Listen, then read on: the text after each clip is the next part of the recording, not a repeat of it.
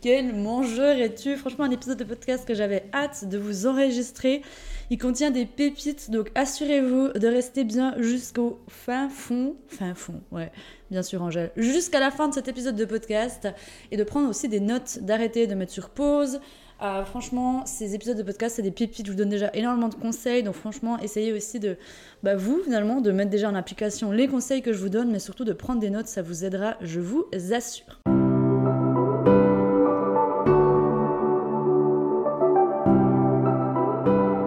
Salut à tous et bienvenue sur Happy and Tasty, le podcast qui vous aide à vous réconcilier avec votre corps et votre assiette. Je m'appelle Angélique, je suis nutrithérapeute et mon but est de vous guider au quotidien vers une alimentation qui vous correspond et avec laquelle vous êtes pleinement heureux. Je me réjouis de partager ce nouvel épisode avec vous. Installez-vous confortablement et c'est parti pour le sujet du jour.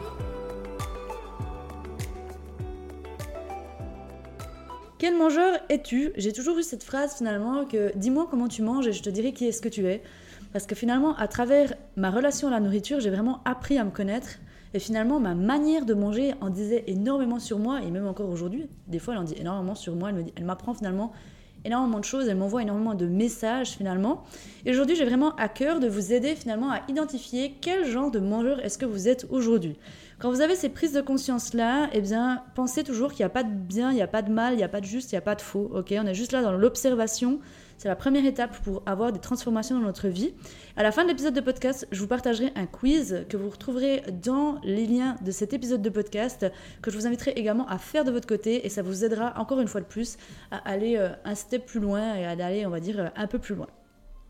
Il y a quatre finalement types de mangeurs. Il y a le mangeur healthy, le régimeur professionnel, le mangeur inconscient et enfin le mangeur intuitif.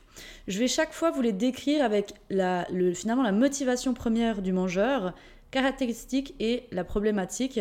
Et on va terminer bien sûr par du coup le mangeur intuitif. Ce sont bien sûr des étiquettes hein, qu'on va mettre dessus et puis il y en avoir certains que vous vous retrouvez dans un, dans d'autres, etc.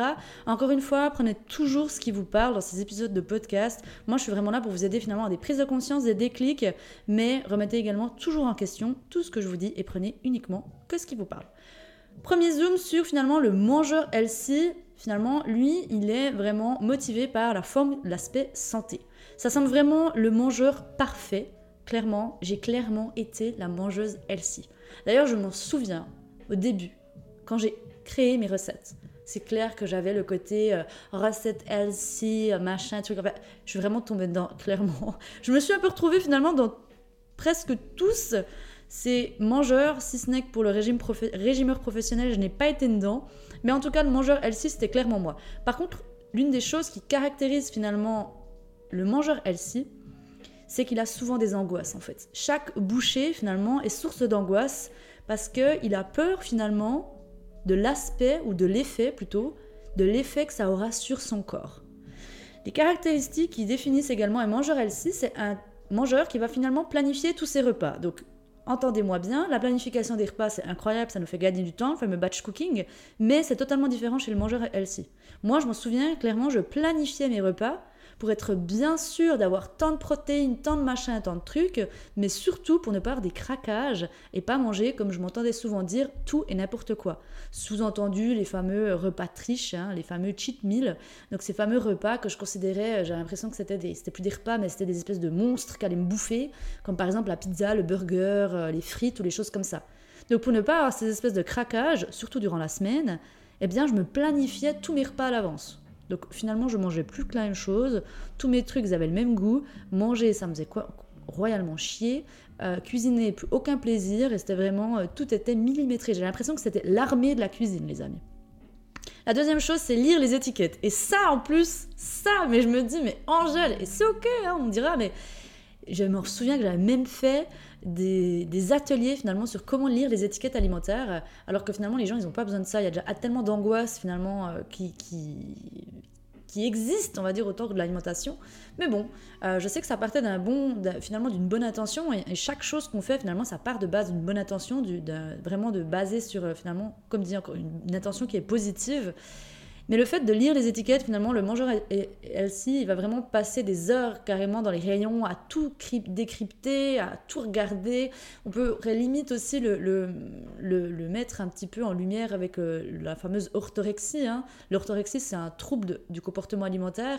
Et c'est vraiment cet aspect de je, je vérifie tout tout ce que je mange, c'est bio, c'est fait maison, c'est gna gna gna Moi, pour vous dire, j'étais tellement tombée dans un extrême que quand j'allais au restaurant, je demandais carrément à la serveuse de dire au cuistot de ne pas de ne pas cuisiner par exemple avec du beurre ou de ne pas cuisiner euh, avec euh, de mettre de, ne pas mettre des sauces ou des choses comme ça. Non pas parce que j'étais intolérante au, lactose, hein, certaines personnes le sont, mais moi c'était vraiment parce que je ne voulais pas, parce que j'en avais les boules en fait. La troisième caractéristique finalement du mangeur L6, c'est qu'il n'est pas officiellement au régime. On n'est pas officiellement au régime quand on est un mangeur L6. On se dit, ben non, finalement je fais ça pour ma santé. Et encore une fois, il n'y a, pas de, a pas en soi de mal, hein, et je vous parlerai dans les problèmes finalement. Mais on se dit du coup, on n'est pas officiellement au régime. Donc on n'est pas forcément suivi par un diététicien, une diététicienne ou quelqu'un, une nutritionniste, nutritionniste. Le quatrième caractéristique, c'est le fameux les droits de manger pour faire les folies du week-end. Donc ce fameux 5 à 7, hein, comme je le disais et comme moi aussi j'étais en plein dedans, ça veut dire quoi? Ça veut dire que finalement du lundi au vendredi, on a une alimentation qui est hyper stricte, hyper contrôlée. Et le week-end, on pète un stutz et on se permet finalement d'avoir nos folies du week-end jusqu'à arriver au dimanche soir, on s'en veut, on culpabilise, et puis euh, dès demain, on se dit, bon, bah, dès demain, je recommence et je me fous dans mon contrôle, en fait.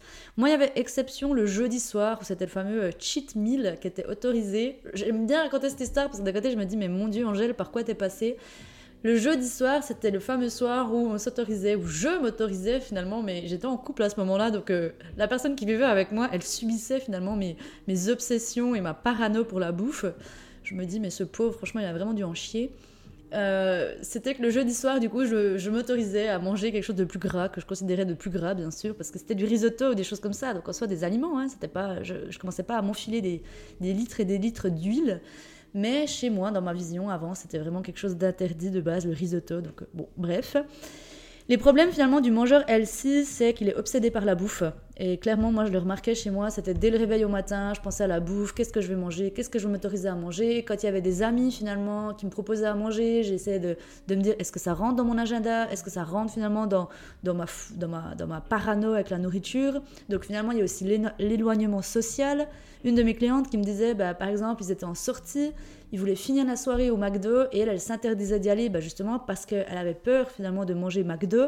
Donc bref, c'est toutes des petites choses finalement qu'on ne s'en rend pas compte, mais on s'isole socialement parlant quand on est obsédé par la bouffe. Donc on pense, hein, comme j'ai dit, H24 à la nourriture et nos pensées sont vraiment focus à la nourriture. Et c'est très bizarre parce que finalement, souvent, on est très passionné par la cuisine, mais ça devient vraiment une passion obsessionnelle et vraiment nocive en fait. C'est plus le plaisir de manger, mais c'est plutôt euh, je contrôle tout en fait. Et qui finit bien souvent par des compulsions. Donc vraiment, je dirais le mangeur healthy au début, comme je le dis toujours, et de toute façon, tous les, finalement les, types et les profils de mangeurs, ils partent d'une bonne intention, hein, mais à la fin, ça, dérive, ou je peux dire, on se casse la gueule. Euh, à part pour le mangeur intuitif, eh bien, le mangeur LC, lui, eh bien, il va tomber euh, à force dans les compulsions alimentaires. Donc, il y a des troubles hein, du comportement alimentaire. Le deuxième type de mangeur, c'est le régimeur professionnel. Alors lui, il est, euh, il est au taquet, starting block. Lui, sa motivation première, c'est perdre du poids. Il est donc en perpétuel régime et il est toujours à l'affût finalement du dernier régime, dernière chose tendance à la mode, que ce soit aussi des espèces de coupe-fins, des jus, des machins, des trucs, des poudres, les livres à la mode, etc. Les fameuses caractéristiques autres qui, qui aussi décrivent donc le régimeur professionnel, c'est qu'il a un plan alimentaire. Donc lui, par contre, pour le coup, il est soit suivi par quelqu'un ou alors il se crée son propre plan alimentaire qu'il a trouvé sur les réseaux sociaux, sur, sur Internet ou alors qu'il a commandé aussi sur Internet. Hein, maintenant, je sais que c'est possible. Il a également des traits du mangeur healthy, donc c'est possible que si vous êtes un régimeur professionnel, vous vous retrouvez également dans le mangeur healthy. La troisième chose, c'est qu'il a des intentions finalement de perdre du poids sous prétexte de prendre soin de sa santé, qui est également liée à la caractéristique d'après, c'est que la fameuse croyance maigrir est égal être en bonne santé. Hein, ça, c'est vraiment un fléau qu'il y a, et c'est d'ailleurs pour ça que certaines personnes restent dans les régimes. Moi, je serais toujours étonnée finalement de me de remarquer finalement la fierté que certaines personnes ont de dire qu'elles sont sous régime, comme si finalement c'était un trophée. c'était quelque chose de positif d'être sous régime, alors que pas du tout en soi. Mais euh, comme on, a plutôt pensé que finalement, encore une fois, être sous régime, ça veut dire bah, je suis une bonne personne parce que je prends soin de ma santé. C'est vrai qu'on a euh, finalement on a la fierté de dire ah ben moi je commence un régime, blabli blablu, alors qu'en fait bah, ça nous fait bien, ça nous met bien fucked up. Hein. Et la dernière caractéristique, c'est du coup, bah, comme je disais, c'est ce fameux adepte finalement du dernier repas. Donc c'est quoi le dernier repas? C'est ce fameux, c'est la dernière fois que j'en mange. C'est la dernière fois que j'en mange, après je n'en mange plus. Le dernier repas, finalement, c'est le pire, la pire chose qu'on peut faire, hein, parce que notre corps, il, connaît la privation. L'interdit crée l'excitation, ce qui nous conduit après à la catégorisation des aliments. J'ai d'ailleurs fait un épisode de podcast là-dessus, les amis, que je vous invite à écouter si ce n'est pas déjà le cas. Donc le dernier repas, finalement, ça nous amène aussi à, ces fameuses euh, compulsions, à ce côté, euh, je me sens... Euh, je me sens euh, immaîtrisable face à la nourriture. Le problème du régimeur professionnel, c'est que c'est difficile de vivre ainsi sur le long terme. Sur le court terme, ça va être super facile. À chaque nouveau régime, il y a vraiment cette espèce de, d'espoir finalement que cette fois-ci c'est le bon, finalement que cette fois-ci c'est, c'est aujourd'hui que je commence. Donc il y a vraiment cette excitation au début, hein, ce côté de c'est le nouveau, c'est l'excitation, cette fois j'y crois. Mais euh, on finit finalement par une estime de soi qui est vraiment mais à ras les pâquerettes, voire de ne plus du tout en avoir, de plus du tout avoir confiance en soi, de se dire bah, je suis qu'une merde, le problème c'est moi qui n'y arrive pas. Et finalement, on ne remet pas en question la méthode finalement ou le pourquoi on a choisi ça. Et comme dirait Einstein, hein, la, je sais plus disait la débilité ou l'erreur humaine, c'est de reproduire sans cesse le même schéma, de s'attendre à des résultats différents. Bon, là, les amis, si au bout d'un moment, depuis ça fait des années que vous êtes sous régime, bah, posez-vous la question si est-ce que ça marche vraiment, ok? La sous-alimentation chronique, hein, finalement, le fait d'être sous-alimenté, le fait de priver notre corps parce qu'on se, on se déconnecte hein, finalement des signaux, on n'écoute plus sa faim, on n'écoute plus sa satiété, enfin on est vraiment déconnecté de tous nos signaux, et ben ça entraîne finalement une suralimentation chronique, également qui amène à des prises de poids, euh, de la mauvaise santé, etc. Hein, et finalement des compulsions alimentaires. Le fait d'être frustré, la frustration, ça c'est une émotion que les, finalement les régimeurs professionnels euh, ressentent beaucoup parce que quand ils n'arrivent pas finalement à perdre du poids, ils ressentent beaucoup de frustration. Il y a aussi cette fameuse, comme moi je souris souvent, mais c'est avec beaucoup d'amour hein, que je dis ça, mais Miss Météo, la balance en fait. La balance, c'est la Miss Météo. C'est-à-dire que si aujourd'hui je vais sur Miss Météo et qu'elle me dit bah, j'ai perdu du poids, je serai la femme la plus, ou l'homme le plus heureux du monde. Par contre, si j'ai pris, eh ben, la catastrophe, euh, vaut mieux qu'il n'y ait personne dans l'entourage parce que sinon je vais lui casser la gueule. C'est clairement ça. Hein. La prise de laxatif ou autre, parce que ça, quand on voit aussi qu'on ne perd pas de poids, on va avoir tendance à vouloir faire autre chose. Donc ça, c'est pas, finalement, c'est pas, euh, c'est vu, hein, et c'est commun qu'il y a des personnes qui prennent encore des laxatifs ou d'autres médicaments, des coupes-fins ou des choses comme ça. Ou alors manger des chewing-gums ou faire taire sa faim. Enfin bref, moi aussi, j'ai par contre essayé ce genre de choses-là. Pas forcément les... Ouais, non, pas les laxatifs. Les coupes-fins, je sais que j'avais essayé un temps. Euh, le fameux café ou le chewing-gum ou le verre d'eau euh, aussi, pareil, c'était les coupes fins que, j'utilisais, mais j'avais aussi, je me souviens que j'achetais aussi des espèces de coupes fins. Le tremplin finalement vers les troubles alimentaires, hein, le régimeur professionnel, lui, euh, c'est vraiment la porte ouverte vers les troubles du comportement alimentaire.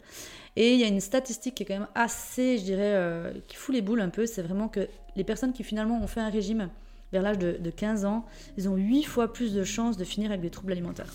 Donc ce que je trouve, ce que je trouve encore une fois énorme. Un mangeur finalement que j'aime bien, c'est le mangeur inconscient. Parce que alors lui me fait très rire. J'ai aussi été une mangeuse inconsciente. Hein. Donc lui en fait c'est qu'il mange finalement en faisant autre chose. Il considère que finalement manger est égal une perte de temps et en soi il est complètement déconnecté de qu'est-ce qu'il mange mais aussi de la quantité qu'il mange. Donc les caractéristiques qui définissent ce mangeur inconscient, c'est manger en même temps que faire autre chose. Donc par exemple, lire, regarder la télé et bien sûr le top one d'aujourd'hui, c'est d'utiliser son téléphone. Je vous assure les amis, combien de fois j'ai déjà observé les gens quand je vais au restaurant, et souvent je vais seul au restaurant, c'est quelque chose que j'apprécie beaucoup faire aujourd'hui. Et que je regarde autour de moi, parce que du coup, bah, j'ai le temps d'observer les gens et d'observer finalement bah, ce que je mange, mais aussi d'observer le monde qui m'entoure. Et je pense que, sans exagérer, 80% des gens, ils sont sur leur téléphone. Enfin, franchement, des fois, je me dis, mais c'est oufissime, c'est vraiment un truc de dingue. Le mangeur inconscient, il a des sous-catégories. Finalement, il a quatre sous-catégories. Donc, il a le mangeur inconscient chaotique, le mangeur inconscient qui ne refuse pas de nourriture, le mangeur inconscient anti-gaspillage et enfin le mangeur inconscient émotionnel. Donc, si on part déjà de ce mangeur inconscient chaotique, lui, c'est il a clairement une vie surchargée et c'est intensifié finalement sous l'effet du stress. Donc en fait, il a le côté c'est vraiment le surmenage lui qui le tient par le bout du nez et il mange finalement tout ce qui est disponible à sa disponibilité.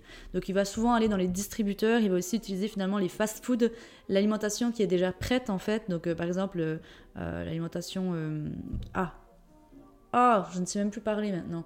C'est l'alimentation qui est déjà prête au magasin là. Bref, vous m'avez comprise il a des longues périodes finalement sans manger et ce qui finalement influence énormément sur sa productivité, son efficacité au travail parce que euh, au bout d'un moment le corps il s'épuise. Hein. Donc ça c'est vraiment euh, la chose à ne, surtout pas faire.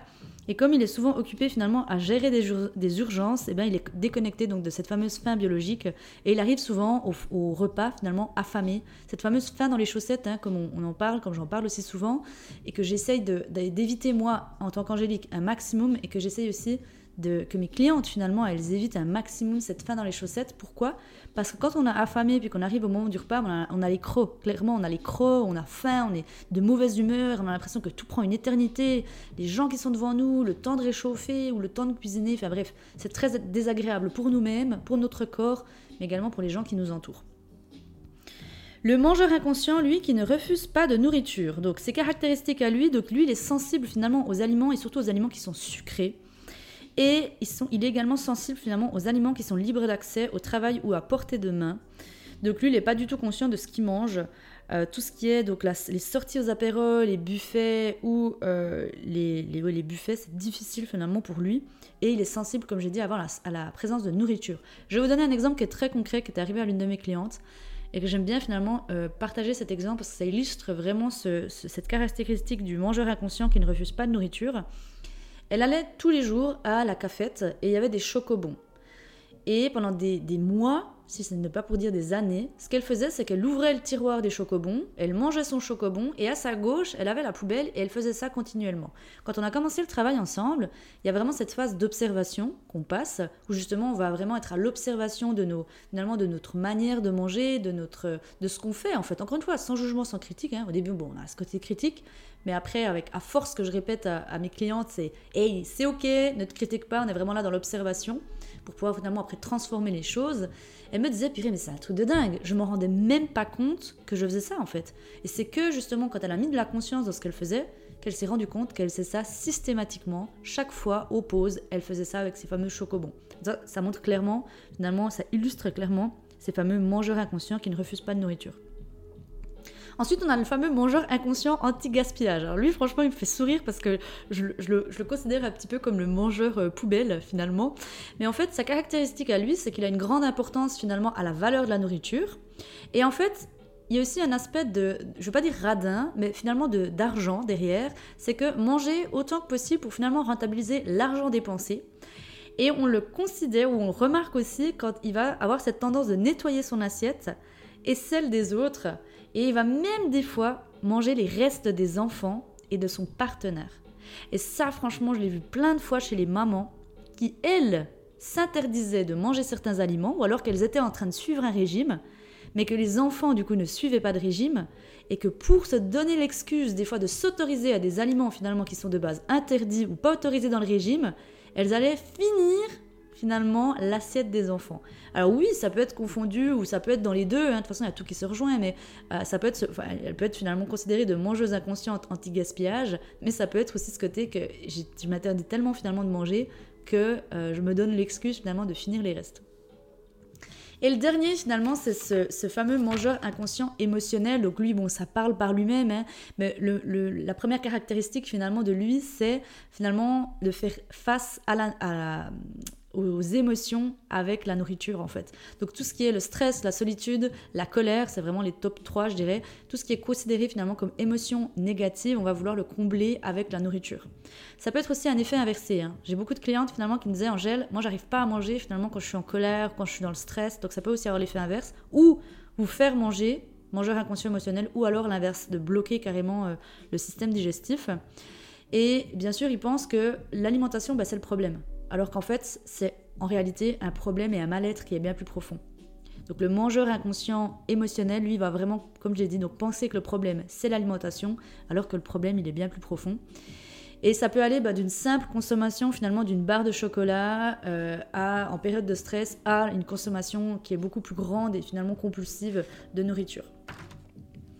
Le problème de tout ça, finalement, du mangeur inconscient avec ses sous-catégories, sous ces différentes formes, c'est que c'est un problème finalement qui entraîne la surconsommation chronique d'alimentation. Donc, gardez toujours à l'esprit qu'en soi, on perd la conscience de la première à la dernière bouchée. Exemple concret, quand vous allez au cinéma, je suis quasi sûre que vous êtes déjà surpris, vous avez cette conscience de la première poignée, puis après vous vous retrouvez à gratter finalement au fond de la boîte, puis vous dire mais c'est pas possible, j'ai déjà fini mon paquet. Et c'est pareil quand on est avec les chips devant la télé ou toute autre chose, on se surprend à se dire mais purée mais c'est pas possible, j'ai déjà fini. ok la forme qui je dirais le plus grave finalement dans ce mangeur inconscient, c'est quand la personne ben, elle ne sait pas ce qu'elle mange, elle ne sait pas pourquoi finalement elle a commencé de manger, ni même le goût de ce qu'elle a mangé. Et comme je l'ai dit, ben, à la langue, ça va amener à la surconsommation. Et enfin, le dernier, mon préféré, bien sûr, vous pensez bien, de mangeur, c'est le fameux mangeur intuitif, qui lui, sa motivation première, c'est la faim biologique. Et lui, il va vraiment faire des choix alimentaires sans éprouver de culpabilité. Donc il respecte sa faim, sa satiété, et finalement, il aime manger. C'est un fameux mangeur, comme on dit, un mangeur qui est libre en soi. Il a la capacité innée et naturelle finalement de, savoir qu'est-ce qui est bon pour lui. Mais cette capacité-là, les amis, entendez bien qu'on l'a tous. Si vous m'avez entendu avant, l'une des caractéristiques qui définit un mangeur intuitif, c'est que les tout petits, ils sont des mangeurs intuitifs. Donc tout petit, on a cette conscience à l'intérieur de nous. C'est juste par la suite, par les croyances finalement de notre entourage, par les croyances de la société, eh ben, on oublie finalement, on perd cette espèce d'intuition, finalement, cette conscience. Je sais qu'aujourd'hui, finalement, l'alimentation intuitive ou le, le fait d'être un mangeur intuitif peut paraître finalement compliqué, difficile de nos jours, avec tous ces bombardements finalement qu'on entend à longueur de journée, que ce soit les messages autour de la nutrition, de la nourriture et finalement cette injonction euh, du poids mais c'est pas pour autant que ça doit nous empêcher finalement de devenir ce mangeur intuitif, de redevenir finalement ce mangeur intuitif, ce mangeur libre. Et dans tout ce que je vous ai décrit aujourd'hui de mangeur, finalement, le seul qui met fin à la guerre entre la nourriture, le corps et l'esprit, c'est bien sûr le mangeur intuitif. Ok je vous invite, pour ceux qui veulent aller plus loin et qui ont déjà pris des notes ou pas, de déjà de le faire maintenant si ce n'est pas le cas, si vous ne l'avez pas fait, de revenir dans cet épisode de podcast, de le réécouter peut-être plusieurs fois. Et je vous ai préparé finalement un quiz qui va vous aider encore une fois à avoir des prises de conscience. S'il vous plaît, quand vous faites ces quiz, ces formulaires, ces, prises de conscience, sans jugement, sans critique, les amis, encore une fois, vous l'avez compris, si aujourd'hui vous voulez venir à bout, que ce soit des compulsions alimentaires ou d'un fameux type profil finalement de, ce, de, ces mangeurs, donc que ce soit le mangeur healthy, le mangeur le, le pro du régime ou alors le mangeur inconscient, et que vous voulez finalement tendre vers une alimentation qui est intuitive, la première chose à faire, c'est d'accepter finalement la situation dans laquelle vous êtes ok Et d'y aller step by step. Et c'est la seule façon que vous allez y arriver. Vraiment. Si cet épisode de podcast vous a plu, vous a aidé, n'hésitez pas à le partager en masse, les amis, autour de vous. Je compte sur vous à venir également jaser avec moi vos prises de conscience, vos questions. Si vous avez aimé cet épisode de podcast, moi, ça me fait toujours hyper plaisir d'avoir de vos retours. D'ici à ce qu'on s'entende, je vous envoie plein d'amour et on se retrouve tout bientôt pour un prochain épisode de podcast. Ciao les amis.